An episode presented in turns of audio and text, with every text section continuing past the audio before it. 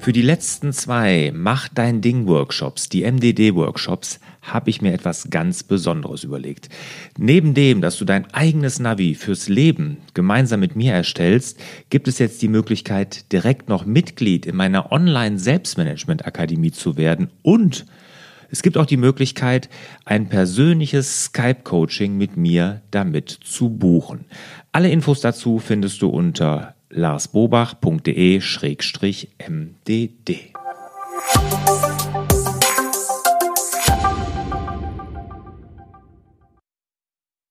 Herzlich willkommen zum Podcast Selbstmanagement Digital. Wir geben Orientierung im digitalen Dschungel, sodass wieder mehr Zeit für die wirklich wichtigen Dinge im Leben bleibt. Mein Name ist Lars Bobach und ich sitze hier zusammen mit der Barbara Fernandes. Hallo, liebe Barbara. Hallo, Lars. Fünf wertvolle Fakten für Veränderungen. Wie bist du auf das Thema gekommen? Ja, bei uns verändert sich ja einiges, ne, Lars? Wie bei uns? Ja, bei uns hier in diesem Podcast. Da auch. Da auch. Und nicht nur da. Nee. Da habe ich gedacht, dann nehme ich doch mal das Thema der Stunde.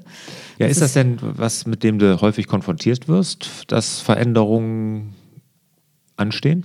Ja, also zu meinem Arbeitsfeld gehört ja Veränderung, weil Weiterentwicklung ist ja nur durch Veränderung möglich, ähm, mhm. Bestehendes in Frage zu stellen und weiterzugehen.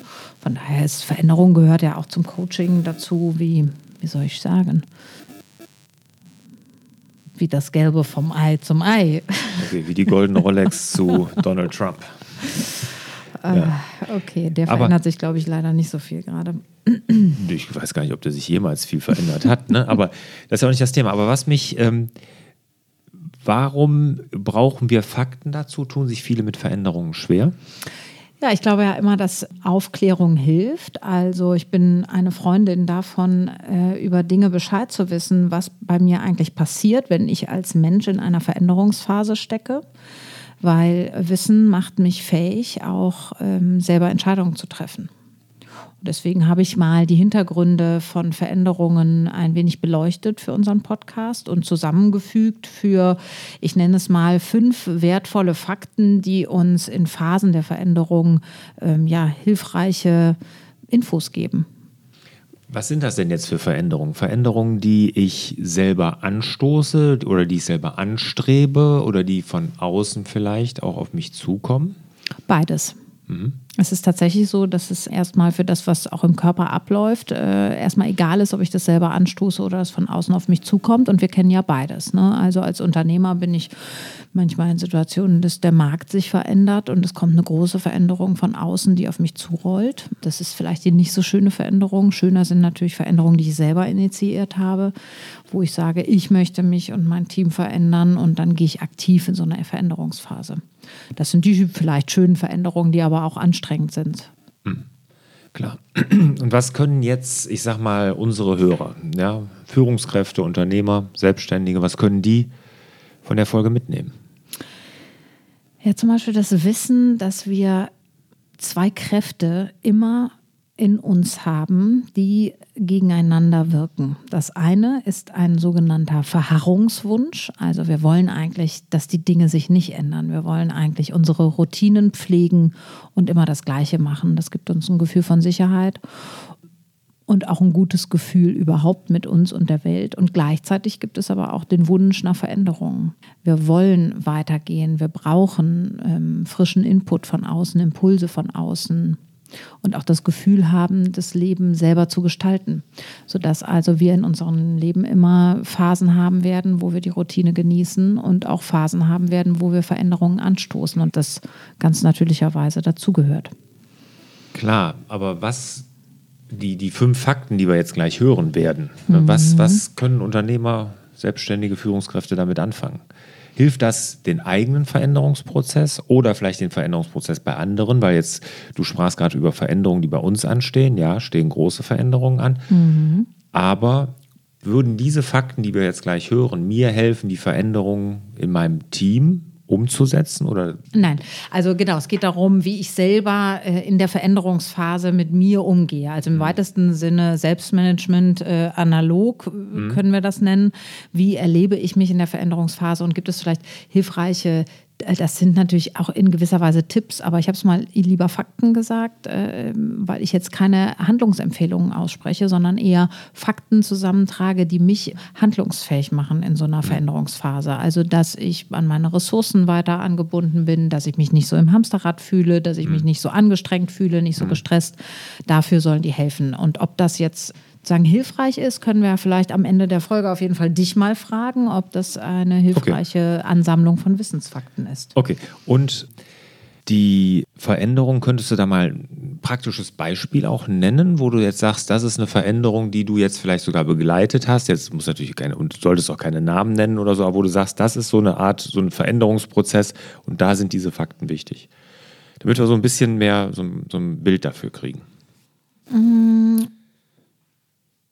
da tue ich mich jetzt ein bisschen schwer mit. Also ich glaube, dass wenn jeder jetzt mal so in sich geht und mal seinen Betrieb nimmt oder das äh, Arbeitsumfeld, in dem er gerade tätig ist und sich mal fragt, was ist eigentlich eine Veränderung, der ich gerade unterliege. Mhm. Also habe ich eine Umstrukturierung im Team, habe ich eine Marktveränderung, was auch immer. Ähm, mhm. Und wenn er das sozusagen im Geiste mitnimmt, wenn wir jetzt äh, ins Thema kommen, mhm. dann lass uns da mal einsteigen, weil ich glaube, dann wird es irgendwie auch handfester. Mhm. Aber wir plaudern doch gerade so schön. Ja, genau. aber ich, ich, kann jetzt nicht sagen, also zum Beispiel ähm, sind ja Coaching-Situationen immer von Veränderungen geboten. Ne? Mhm. Aber ähm, ja, sonst wird ja keiner zu dir kommen. Ne? Wenn man, da will man ja irgendwas ändern. Ne? Ja. Ich sag mal, nur um zu plaudern, macht, wird man das ja nicht tun. Ne? Wie ist das denn bei dir? Bist du äh, auf welcher Seite der Wippe, wenn du dir das so vorstellst? Ja? Wir hätten auf der einen Seite der Wippe äh, Veränderungen und auf der anderen Seite Routine. Auf welcher Seite der Wippe bist du mehr so zu Hause? Auf beiden, ne? oder? Läufst du immer hin und her? Ja. Oder bist du in der Mitte? Ich glaube, ich habe beide Phasen. Ne? Also wenn du jetzt zum Beispiel ähm, Routine völlig langweilig. Ne? Wenn ich einmal irgendwo was Leckeres gegessen habe, dann bestelle ich das auch immer wieder. okay. Oder ich habe zu Hause meine vier, fünf Gerichte, die kann ich gut kochen und die schmecken mir auch und das reicht mir. Ich bin mhm. da jetzt, also das ist Routine. Ne? Also mhm. so, wo ich jetzt auch nicht groß experimentiere. Du fährst ja auch gerne in den, in den ähnlichen Urlaub, oder? äh, ja, immer. Also das ist auch eine Sache, die, äh, wir fahren seit 20 Jahren dahin und uns gefällt es da einfach. Ne? Und wir haben auch anderes ausprobiert und da sind wir auch oft enttäuscht worden und haben gesagt, dann nehmen wir lieber das, was, was uns gefällt. Aber auch Routine ist zum Beispiel bei mir, dass ich, äh, wenn ich mit meinem Fahrrad unterwegs bin, dass ich dann oftmals die gleichen Touren fahre. Ja. Also das ist und du auch hast so, auch eine Morgenroutine. Du fängst eigentlich deinen Tag auch immer gleich an. Ich meinen Tag gleich an. Das ist auch, das ist übrigens eine sehr positive Routine, die, mhm. wie ich finde. Aber auch mit dem Fahrradfahren. Das ist, äh, viele sagen ja, dann siehst du ja nie was anderes und so. Und ich, bei mir ist das gar nicht so, sondern ich sehe immer wieder was Neues, obwohl ich die gleichen Touren fahre. Ne? Mhm. Und ähm, also da bin ich schon sehr in Routinen unterwegs und auch gerne in Routinen unterwegs. Mhm. Aber ich meine, Veränderungen mag ich genauso. Und gerade was mein berufliches Umfeld angeht, da mag ich sogar sehr. Jetzt dass meine ich Mitarbeiter, mal eine steile These hier. Aber äh, nur so, dass meine, ja, Augenblick, aber so, dass meine Mitarbeiter, die mich ja schon quasi gängeln, dass wir irgendwann mal so eine Art Konsolidierung mal machen müssen. aber welche steile These hast du?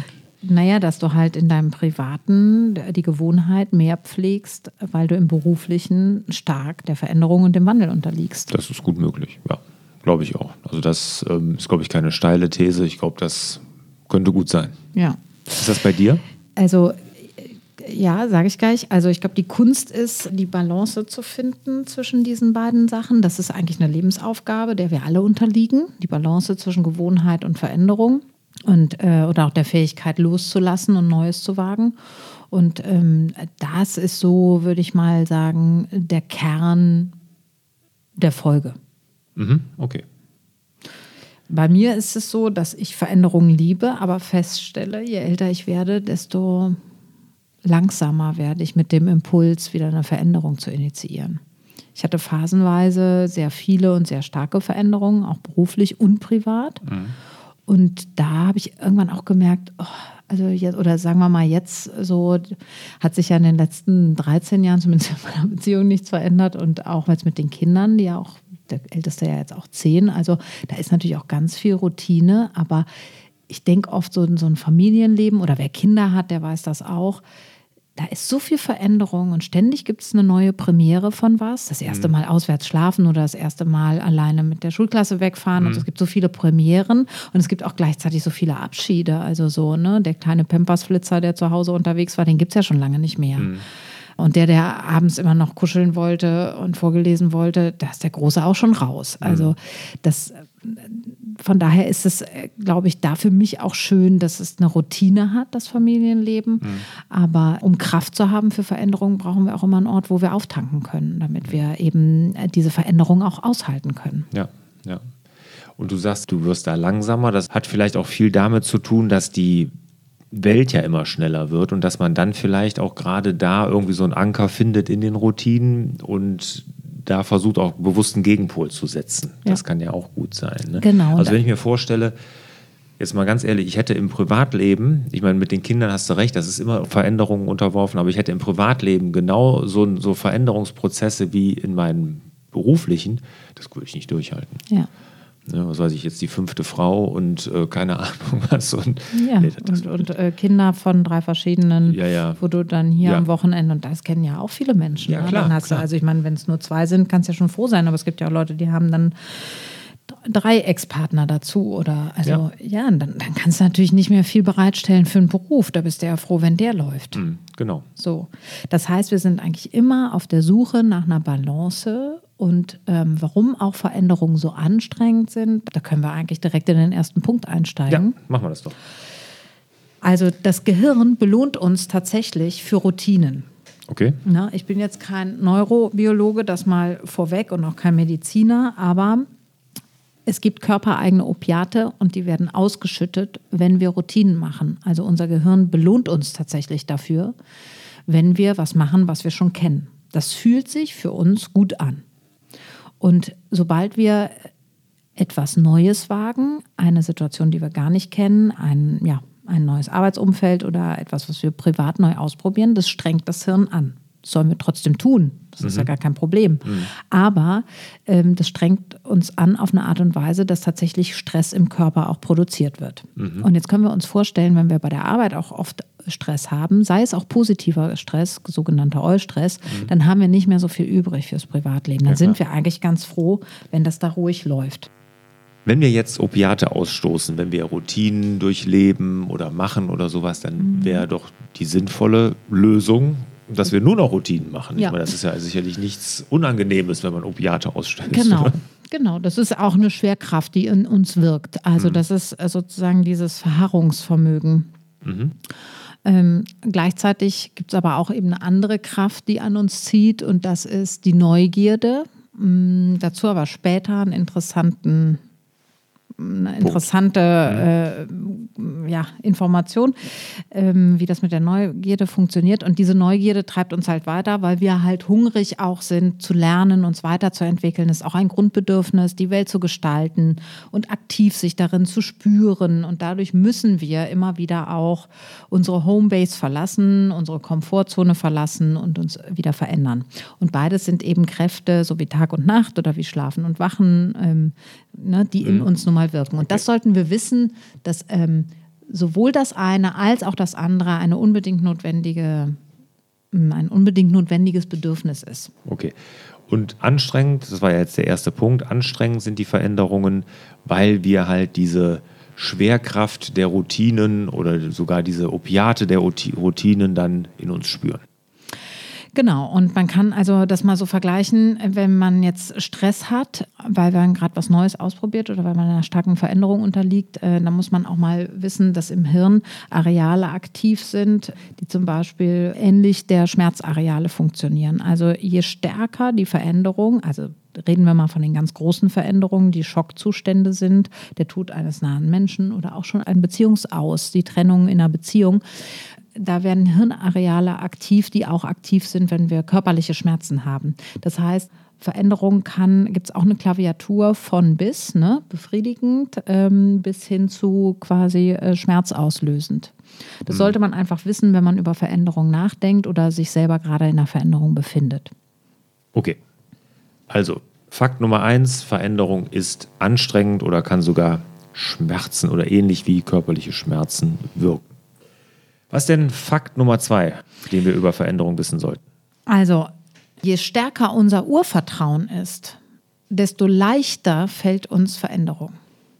Es gibt tatsächlich Menschen, denen fällt Veränderung besonders leicht. Und es hat äh, in der Regel tatsächlich ein, eine rückwirkende Kopplung an das, wie wir groß geworden sind. Also je stärker ich damals äh, Urvertrauen erlebt habe, also je stärker und klarer meine Bindung war als Kind, das muss nicht zwangsläufig Mutter oder Vater sein, aber je stärker das Urvertrauen als Kind ausgebildet wurde, desto leichter fällt uns im Erwachsenenalter Veränderung. Okay, Urvertrauen ist jetzt genau was? Urvertrauen ist, ähm, wie streng du mich hier fragst. Ja. Ja, also das, Ur, ja, das Urvertrauen ist, äh, dass daran, da wir das gewöhnen. Gefühl haben, dass wir grundsätzlich, da muss ich mich dran gewöhnen. Also mhm. hier verändert sich so einiges, Leute. Ja. Also der Ton wird strenger. Urvertrauen ist das, was wir als Kind erleben, wenn wir davon ausgehen, es ist immer jemand da, der uns hilft. Ich habe immer jemanden, ähm, der auch für mich sorgt. Ich muss meine Grundbedürfnisse nicht in Frage stellen. Äh, es ist dafür äh, gesorgt, dass mir warm ist, dass ich nicht friere, dass ich Hunger habe und nicht Hunger leiden muss, dass ich keinen Durst habe, dass ich auch körperliche Nähe und Zuneigung erfahre und dass ich geliebt werde. Dass das äh, ungefragt da ist. Okay. Dass ich in diesem Gefühl groß werde. Das löst ein Urvertrauen aus. Und je stärker ich das erlebt habe, desto leichter wird mir als Erwachsener die Veränderung fallen. Okay, da kann man ja so, so ein Gottvertrauen ist ja auch ähnlich, oder? Mhm. Ne, also wenn jetzt jemand sehr gläubig ist und so ein richtiges Urvertrauen in Gott hat, dann mhm kann das ja auch genau das Gleiche bewirken. Absolut. Ich, deswegen habe ich gesagt, es muss, äh, müssen auch nicht Mutter und Vater sein. Es geht einfach nur darum, dass ich als Kind äh, meine Grundbedürfnisse ungefragt gestillt bekommen habe. Dazu gehört aber auch das Bedürfnis nach Liebe. Mhm und auch körperlicher Zuwendung, so ne, getröstet werden zum Beispiel und so. Also äh, solange ich da gut groß werden konnte in einem grundsätzlichen Vertrauen in die Welt und die Menschen, die um mich herum sind, dann kann ich auch lernen, dass ich das Vertrauen in mich habe und dann kann ich Neugierde entwickeln. Mhm. Also das Kind, was im, ich sage jetzt mal im Schoß der Eltern sicher ist, kann neugierig sein das Kind, was aber unsicher ist, ob die Eltern noch da sind, wenn es zurückkommt, wird nicht so viele Schritte machen mhm. nach außen. Okay, das ist jetzt eine Sache, die kann uns vielleicht dabei helfen zu verstehen, wenn wir uns vielleicht schwer tun damit, mit der mhm. Veränderung oder vielleicht sie auch gar nicht so suchen, weil wir sagen, vielleicht hatten wir das in unserer Kindheit oder in unserem Leben nicht. Mhm. Ne? Was kann ich denn dagegen tun? Oder ist das jetzt auch schon zu streng, die Frage? Nee. Also wir können natürlich einfach gut für uns sorgen, auch wenn wir erwachsen sind, aber wir können einfach auch wissen, dass wir vielleicht ein Stück weit so sind, wie wir sind und das annehmen können. Also das heißt, äh, ich kann mich nicht immer mit jemand anders vergleichen. Ähm, es hat auch viel mit meiner eigenen Geschichte zu tun, wie viel Lust ich auf Veränderungen habe oder wie gut ich mit Veränderungen umgehen kann. Und andersrum gesprochen, wenn ich jemand bin, der sehr gerne sich verändert, dann kann ich auch akzeptieren, dass es Menschen gibt, die sich vielleicht gar nicht so sehr nach Veränderungen sehen, mhm. weil sie das auch vielleicht gar nicht so gut aushalten können. Mhm. Also, dass ich da ein bisschen mehr Verständnis einfach auch für habe, für mich und vielleicht ja. auch für andere dann. Ne? Genau. Vielleicht auch in meinem Team. Ne? Wenn ich dann, um auf meine Frage, die, die Ursprungsfrage, ja. die, wo du sagst, dass am Ende könnte man die vielleicht beantworten, dass ich mir dann auch klar machen muss, vielleicht jemand, der das nicht so erlebt, der sich dann schwerer im Team tut mit den Veränderungen. Ja, vielleicht dann noch den abschließenden Satz ich finde es einen spannenden Fakt zu wissen, dass Bindung und Neugierde miteinander gekoppelt sind. Also das ist was, was was mich selber bei der Selbstreflexion auch als Unternehmer unterstützen kann, wenn ich darüber nachdenke, warum fällt mir diese Veränderung so schwer? Ne? Ich brauche halt was, wo ich Bindung erfahre und wo ich Sicherheit habe. Dann bin ich auch stärker in der Veränderung. Und wenn ich eine Veränderung im Job habe, die ich schwer aushalte, kann ich halt auch gucken, wo kriege ich diese Sicherheit und die, diese Bindung auch wieder her. Mhm. Fakt Nummer drei. Was wäre das? Visionen und Zuversicht haben, das sind unsere Helfer bei der Erreichung von Zielen. Also Veränderungen erfolgreich meistern hat ganz viel damit zu tun, ob ich Visionen entwickeln kann und ob ich Zuversicht habe, diese zu erreichen. Das sind also die maßgeblichen Erfolgsfaktoren für Zielerreichung. Klar. Ist dir klar, Gut. Häkchen dran. Nächster Punkt. Äh, Der vierte ist, nee, ist mir klar. Ja, schön.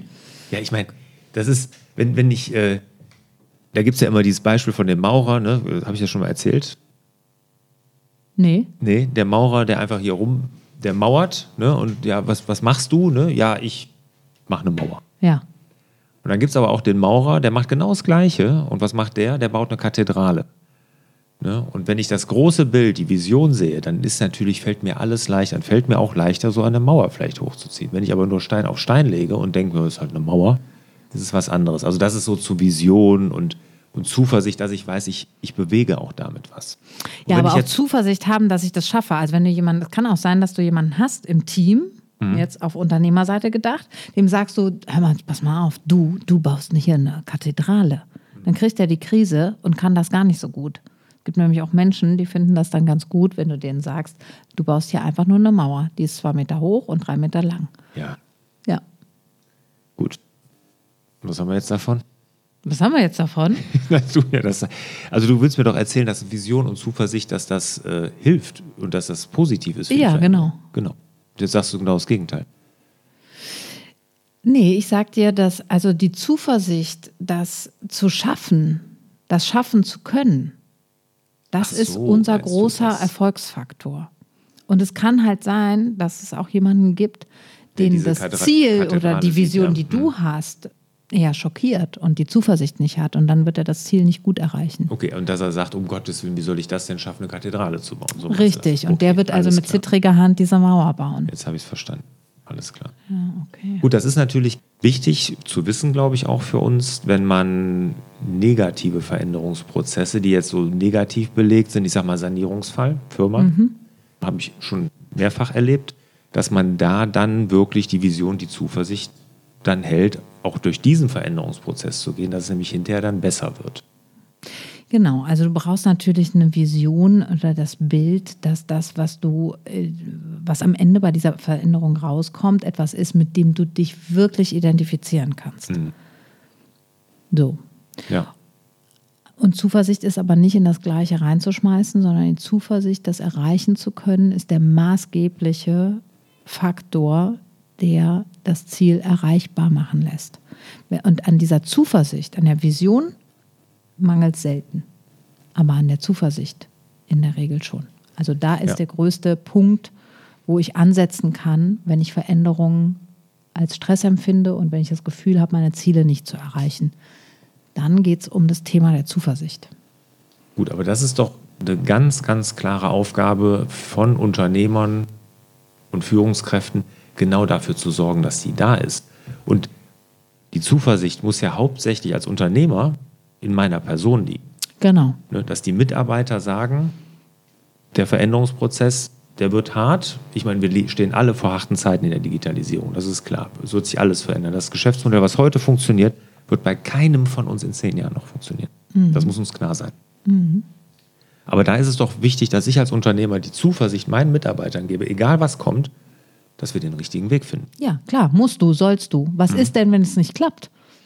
Weil dann werden wir was anderes finden. Aber dass die die Zuversicht in mich haben, dass wir gemein, dass ich sie dahin irgendwie leite oder wir gemeinsam eine Lösung finden, dass es dann funktioniert. Genau. Ja. Ja, aber das sagst du so, als wäre das ein Gesetz. Ich glaube aber, es gibt viele Leute, die sagen, wir werden eine große Veränderung haben und es wird alles gut, aber die Zuversicht gar nicht in sich spüren können, so, mhm. dass das auch eintreten wird. Und das riecht dein Team. Ja, klar. Ja. Muss mal mal nach dem Geruchssinn meines Teams mich erkundigen.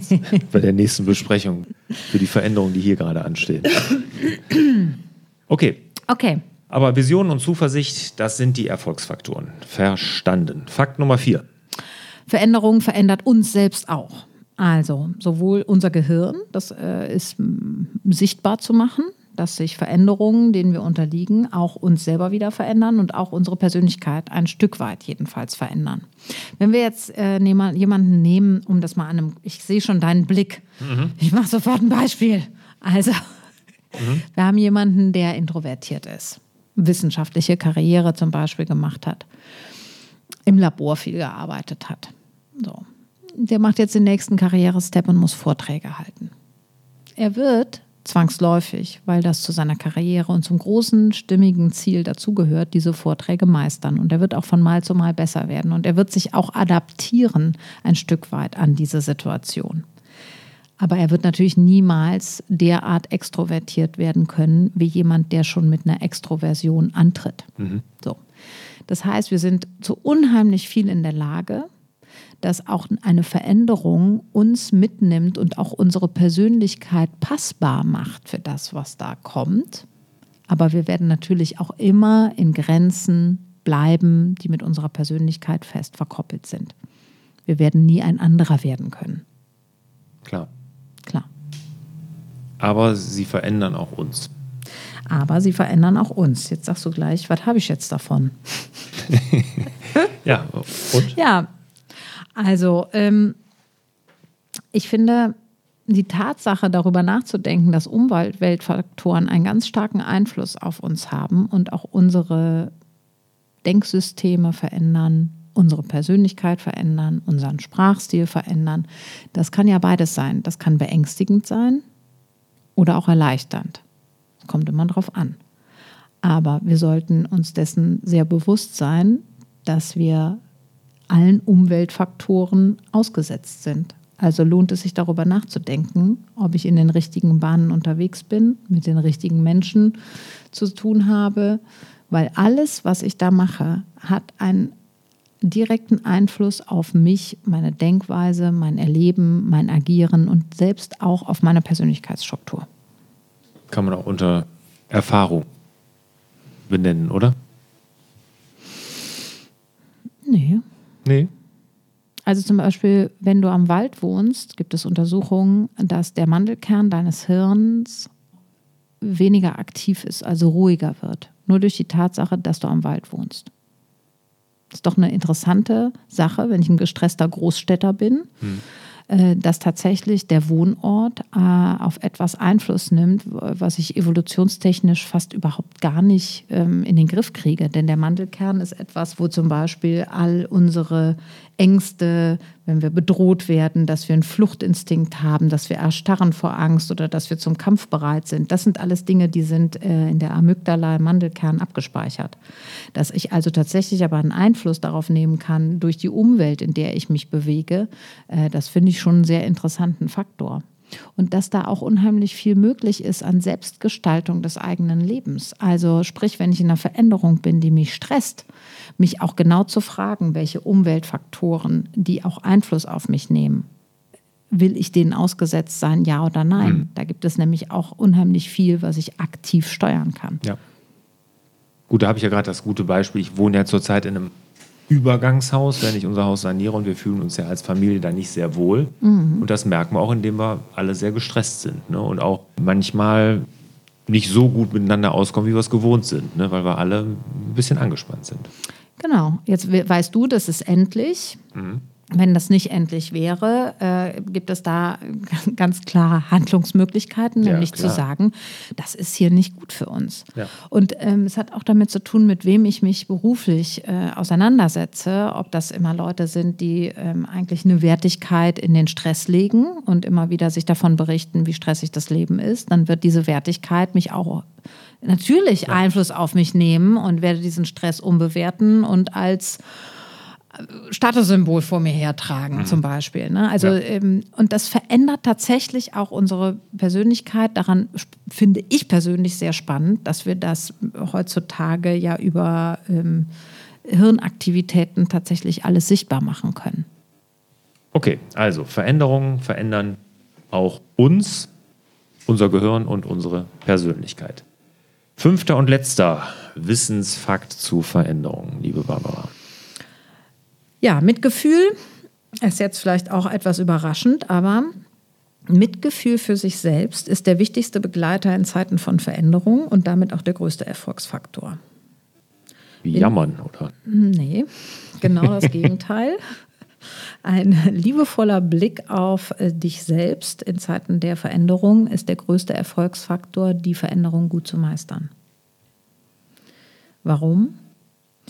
Wenn wir in solch schwierigen Situationen äh, aufmerksam wahrnehmen, wie es uns geht, haben wir die Chance, Gefühle zu verändern, die uns zu überwältigen drohen. Also habe ich wirklich eine sehr harte Veränderungsphase, kann ich ja auch kraftlos und mutlos werden, kann meine Vision verlieren, ich kann Probleme haben, mich energetisch aufzuraffen, so und äh, oder aber auch Wut oder Panik.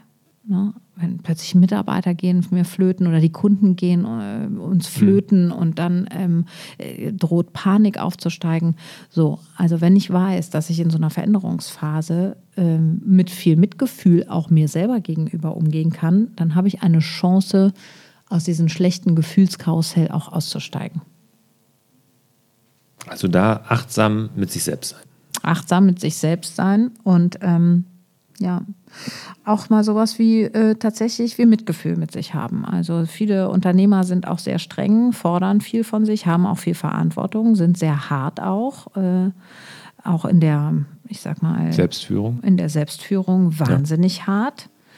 Und ich komme ja hier mal, also ich komme ja immer esoterischer vor, je länger wir in dieser Folge hängen, Lars. Aber, aber es ist tatsächlich so, dass wenn ich da Selbstmitgefühl mit mir selber in der Lage bin, das, das bereitzustellen, dann unterstützt mich das in der Veränderungsphase viel erfolgreicher als alles andere.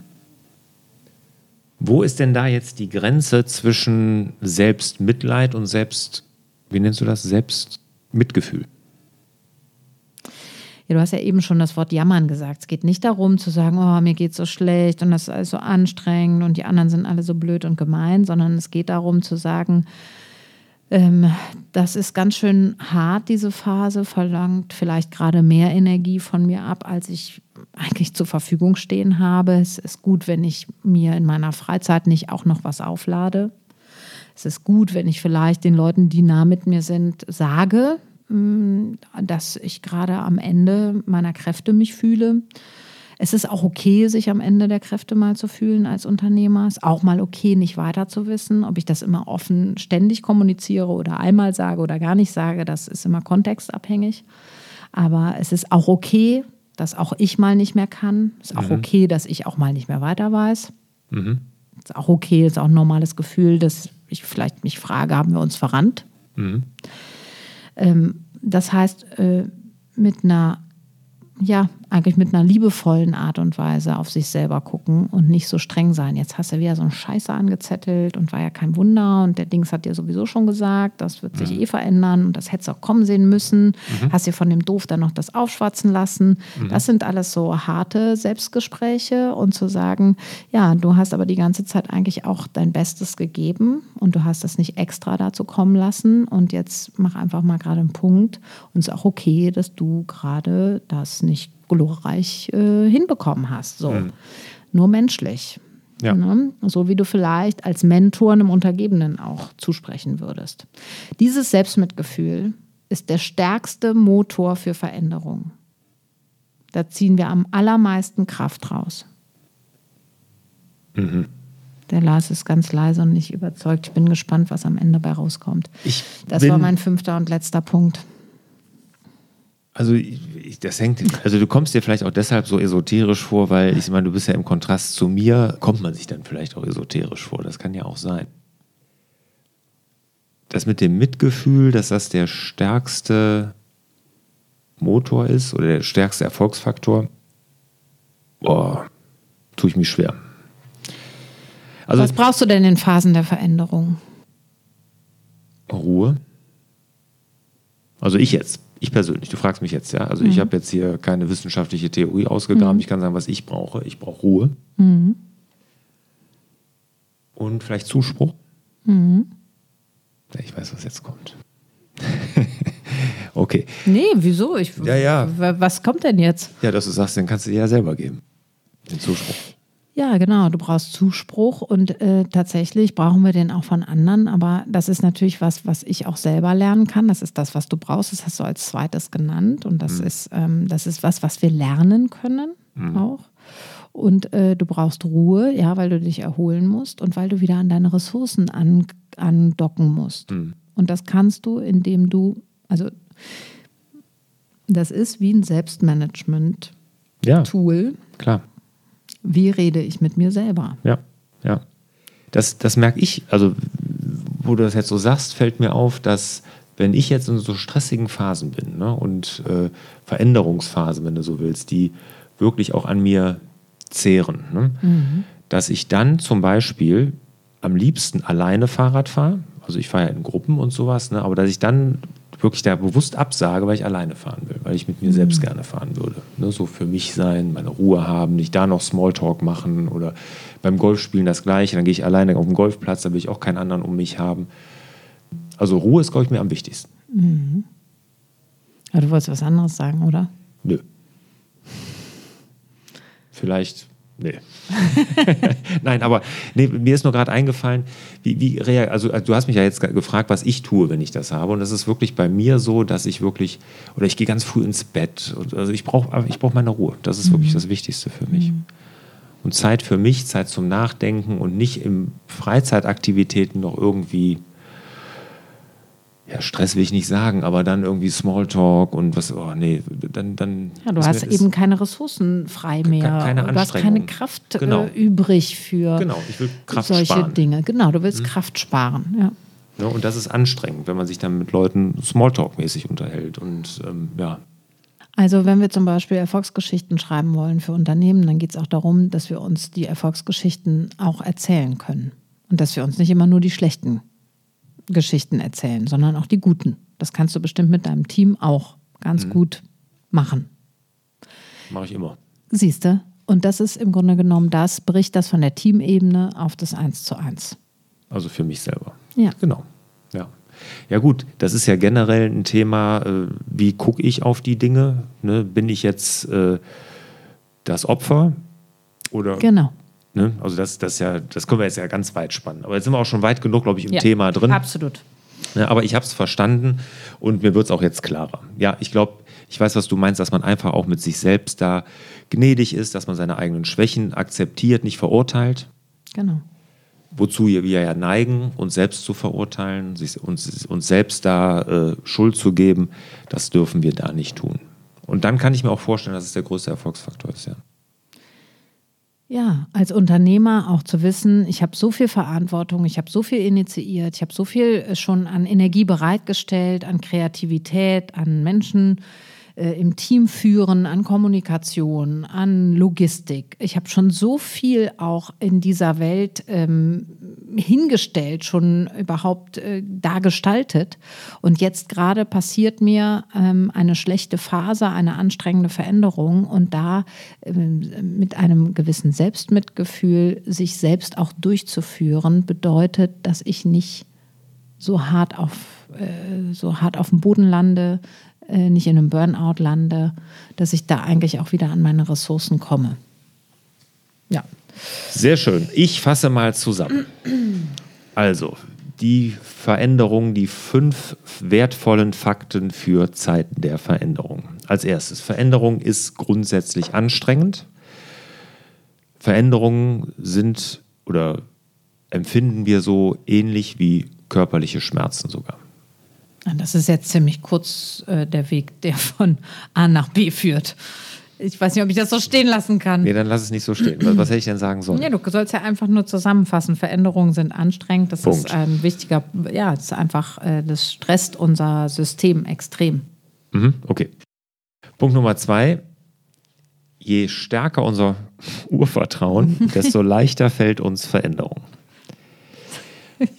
Was, was gibt es denn zu lachen? Warum musst du denn bei Urvertrauen lachen?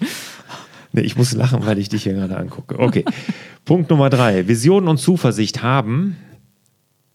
Das sind? Das sind unsere Helfer. Also so eine Zusammenfassung kriege ich auch ohne fremde Hilfe hin. Es geht so. Ja, also, okay, danke.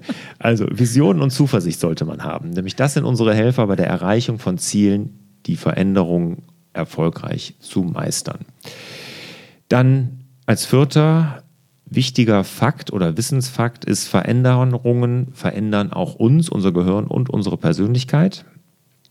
Und fünfter und letzter Punkt, Mitgefühl für sich selbst entwickeln sind wichtige Begleiter in Zeiten von Veränderung und damit auch der größte Erfolgsfaktor. Barbara. Jetzt stelle ich die Frage vom Anfang nochmal. Ja, aber die stellen wir jetzt dir, ne? Mir? Ja. Dann stell du sie mir. Also, Lars, was kann denn jetzt unsere Community oder du als Unternehmer von diesen Wissensfakten mitnehmen? Bringt dir das überhaupt was? Das bringt total viel. Weil, also ich bin wirklich total überzeugt, dass das wichtig ist für uns, weil wir ja in Zeiten der Veränderung leben. Also grundsätzlich ist es ja so, Unternehmer, die, oder ich höre viele Unternehmer, die sagen, oh, wenn ich das geschafft habe, dann wird alles gut. Ja. Ne? Also das hört man sehr, sehr häufig unter Unternehmern, ne? dass irgendwie so, so ein wichtiges Projekt, Meilenstein, was auch immer, irgendwie ansteht und wenn das geschafft wird, wird alles gut. Und dem ist ja grundsätzlich nicht so. Wer, wer sowas sagt, der hat das Unternehmertum noch nicht verstanden, weil Unternehmertum bedeutet immer Veränderung, immer Herausforderung. Und das war schon so und das wird immer mehr. Ne? Und was ich eben gesagt habe, wir wissen jetzt oder wir wissen in jetzt nur, dass wir in zehn Jahren alle andere Geschäftsmodelle haben müssen, als wir sie jetzt zurzeit haben. Also Veränderungen sind da. Und deshalb sich mit dem Thema auseinanderzusetzen, ist wirklich super. Und wenn man sich auf die Digitalisierung vorbereiten will, die wir haben, ich habe gestern am Stammtisch gesessen, ja, mit Akademikern, MDD-Akademikern, habe ich auch ein paar Mal ganz provokativ gefragt, was machst du denn jetzt? Für die Digitalisierung. Ne? Und das Einzige, was man da sagen kann, ich bin offen für Veränderungen und reagiere, was der Markt von mir verlangt und gucke, wie, wie, sich, das, wie, wie sich das verändert und verändere mein Geschäftsmodell, mich, meine Firma dann gleich mit. Und deshalb ist es sehr, sehr wichtig, dass wir uns mit dem Thema auseinandersetzen. Und solche Fakten, wie du sie jetzt genannt hast, kann ich nur sagen, können jedem Unternehmer nur helfen, den Veränderungsprozess besser zu verstehen. Ich freue mich. Ich mich auch. Das ist gut. okay. Darf ich war, das, war das Zitat sagen? Äh, du musst es sogar sagen, weil ich ja, glaube, das, das kriege ich. du jetzt echt nicht mehr über die Lippen. Das kriege ich, glaube ich, nicht fehlerfrei über die Lippen. Aber ich bedanke mich auf jeden Fall bei dir für die tolle Folge, Barbara. Ja, toll. Es freut mich sehr. Ich habe mich zwischendurch sehr. Ähm, ähm, herausgefordert gefühlt, äh, das äh, auf den Punkt zu bringen. Ich war schon ähm, sehr unsicher, ob das jetzt hier sinnvoll ist in dem Kontext. Aber das freut mich, dass wir die Kurve dahin bekommen haben und ja. Ja. Und habe natürlich jetzt ähm, zur Esoterik passend ein Zitat von Buddha. Ich bin gespannt. Schreibt bitte Kommentare in die Kommentarleiste, damit ich weiß, wie das hier alles bei euch ankommt. Also, Buddha lehrt ja die acht weltlichen Winde, die ständig wechseln sind Lob und Tadel, Erfolg und Misserfolg, Freud und Leid, Ruhm und schlechter Ruf. Deshalb unser Zitat heute. Wie ein Berg dem Sturm standhält, bleibt das Herz eines weisen Menschen gefasst, trotz aller Wechselfälle des Lebens. In diesem Sinne wünschen wir euch wieder mehr Zeit für die wirklich wichtigen Dinge im Leben.